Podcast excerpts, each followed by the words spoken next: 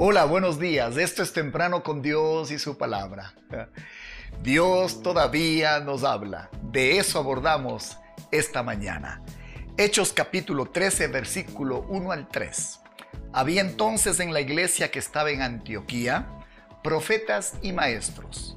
Bernabé, Simón el que se llamaba Níger, Lucio de Sirene, Manaén el que se había criado junto a Herodes del tetrarca, y Saulo. Ministrando estos al Señor y ayunando, dijo el Espíritu Santo, apartadme a Bernabé y a Saulo para la obra a la que los he llamado. Entonces, habiendo ayunado y después de haber orado, les impusieron las manos y los despidieron. Con ustedes esta mañana, Dios me habló.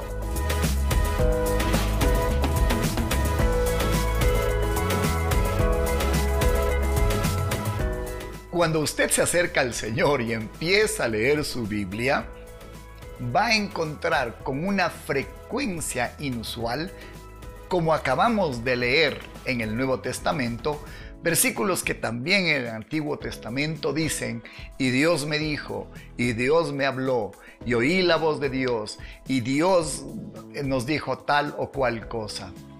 Quiero preguntarle, ¿usted cree que en pleno siglo XXI todavía Dios nos está hablando, Dios todavía nos da direcciones claras para que nosotros las sigamos, pues hoy día usted va a encontrar más de una buena razón para pensar que así, así exactamente es. Antes de, quiero pedirle que juntos escuchemos las palabras de Jesús en Juan 16 capítulo 13 perdón, capítulo 16, versículo 13. Pero cuando venga el Espíritu de verdad, os guiará a toda la verdad, porque no hablará de su propia cuenta, sino que hablará todo lo que oyere y os hará saber las cosas que habrán de venir. Él me glorificará, porque tomará de lo mío y os lo hará saber quiero colocar una ilustración maravillosa que va a ayudarnos a entender que sí, que sí es posible que Dios todavía nos hable y lo que es más importante, que nosotros seamos sensibles a la voz de Dios. Le he llamado a esto el testimonio del Espíritu. Hay una historia que cuenta que un niño estaba haciendo volar una cometa y la cometa se elevó tan alto y tan alto que se perdió entre las nubes. Así que mientras el niño sostenía la cometa en la tierra, pasó un hombre que le dijo, Niño, ¿qué estás haciendo? Y él dijo, estoy sosteniendo una cometa. El hombre dijo, pero no veo ninguna. él dijo, usted no ve ninguna, pero yo siento el tirón de esa cometa que está allí arriba. Exactamente. Así es la manera más común como sentimos los creyentes en una comunión con Dios, habiendo reconocido que hemos elevado una cometa de la relación con Dios, que aunque los demás no vean, no crean, no entiendan, nosotros sentimos el tirón de esa cometa, imperceptible a los demás, pero totalmente identificable, porque nosotros elevamos la cometa de la comunión con Dios. A esto le llamamos el testimonio del Espíritu. Es muy fácil darse cuenta cuando uno está leyendo la escritura que Dios le ha hablado. Es muy fácil darse cuenta que cuando alguien está predicando y usted con asombro mira cómo Dios trata exactamente la dificultad que usted está viviendo, entonces Dios le está hablando.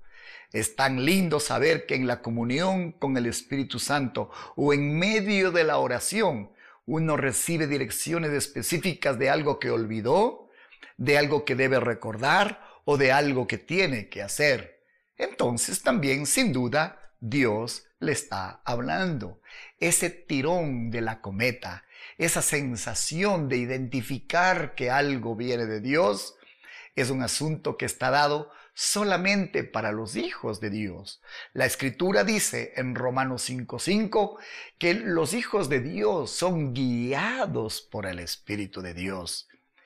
Pero si eso fuera poco, el Señor Jesucristo en Juan capítulo 10, verso 27 nos dijo, mis ovejas oyen mi voz y yo las conozco y me siguen.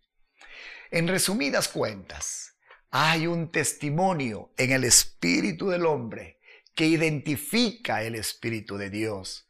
Y este espíritu de Dios a veces tiene forma, dirección muy clara y muy directa de lo que Él está instruyéndonos, mencionándonos, hablándonos.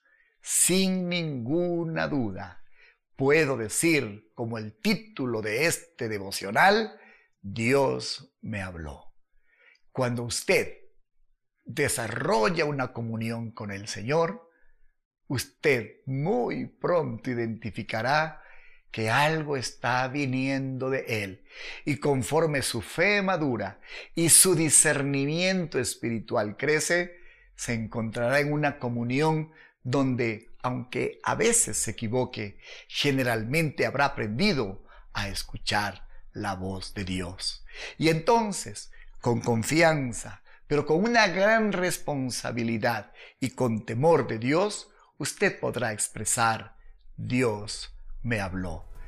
Acérquese a Dios, desarrolle una comunión con Él y pronto empezará a discernir cómo de tantas maneras Dios le habrá hablado. Que el Señor, por cierto, le haya hablado esta mañana. Ahora que lo piensa, ¿ha sentido alguna vez el tirón? Aunque no ve la cometa. Oh, sí, ese tirón es muy frecuente para aquellos que invertimos tiempo con el Señor en oración, en comunión, en la palabra, escuchando prédicas, estando atentos, buscándole. El tirón es inconfundible. Que usted pueda en este tipo de enseñanzas, en este tipo de meditaciones encontrar aliento para su vida, es nuestro deseo. Estamos en Comunidad de Fe en YouTube y también estamos en Spotify.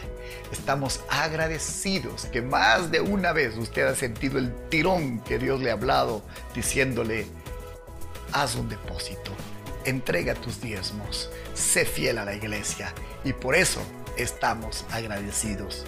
Que el Señor le haya hablado este día y que usted diga inobjetablemente, hoy sentí el tirón de Dios. Hasta el día de mañana.